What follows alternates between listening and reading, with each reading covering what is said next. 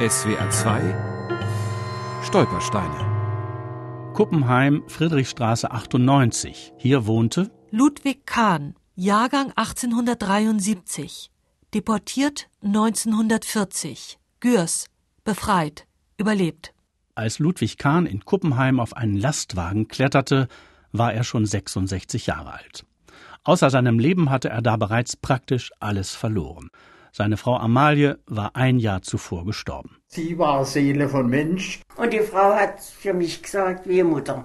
Die haben keine Kinder gehabt. Die Frau hat wohl drei Kinder geboren, aber die waren gleich zu Tod geboren. Das erzählt Luise Walz. Die Eheleute Kahn hatten sie als 15-Jährige als Haushälterin angestellt. Heute ist sie 100. Sie hat es miterlebt, wie man Ludwig Kahn seiner Bürgerrechte beraubte und ihm sein Eigentum nahm, sein Geschäft als hochgeachteter Viehhändler. Er war ein einfacher Mann. Ich jeden Morgen fort zu der Bauersleut, weiß wie viele Kilometer oft. Und ich erst gegen Abend um fünf, sechs zurückkomme. Das alles zählt nicht mehr, als am 22. Oktober 1940 der Abtransport in das französische Lager Gürs bevorsteht. Eine Stunde Zeit hat Ludwig Kahn, seinen Koffer zu packen. Los, los, Beeilung, rufen die Männer in schwarzen Uniformen ihm zu. 15 andere Juden aus Kuppenheim müssen mit ihm auf den Lastwagen steigen. Manfred Geck wohnte damals als Junge mit seinen Eltern neben den Kahns. Plötzlich waren die weg. Die meisten starben in den ersten Wochen an den schrecklichen Entbehrungen oder sie wurden später nach Auschwitz deportiert und dort ermordet. Ludwig Kahn gehörte zu den wenigen Überlebenden. Ein Wunder. 1946 erholt er sich ganz allmählich von der KZ-Zeit in einem französischen Sanatorium. Sehr geehrte Herren der Sparkasse,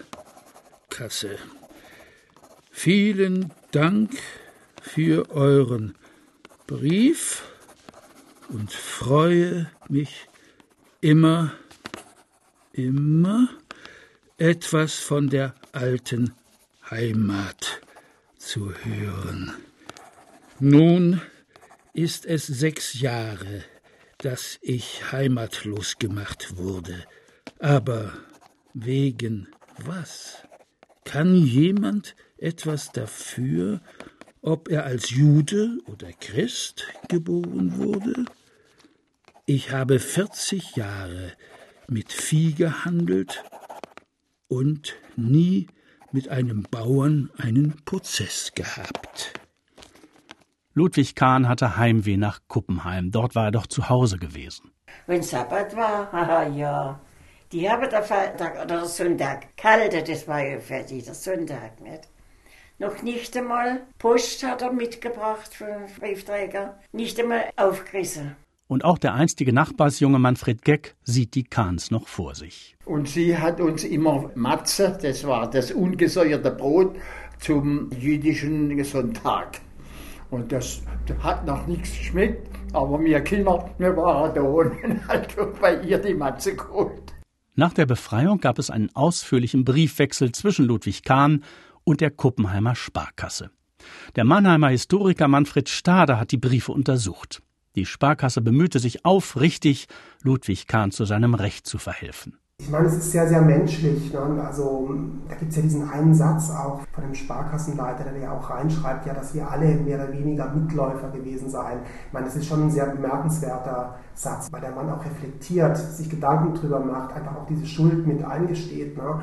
Wir wollen zum Schluss kommen, ohne zu versäumen, Ihnen, Herr Kahn, alles Gute für die Zukunft zu wünschen. Sicher würden wir uns freuen, sie baldmöglichst als wieder heimgefundenen alten Kuppenheimer Bürger in unseren von den Verwüstungen des Krieges so leidlich verschonten Mauern begrüßen zu können. Hochachtungsvoll Bezirkssparkasse Kuppenheim 1949 zog Ludwig Kahn von Frankreich nach Chile, einige Jahre darauf in die USA. Dort starb er hochbetagt. In seine Heimat Kuppenheim ist er nie mehr zurückgekehrt. SWR 2 Stolpersteine.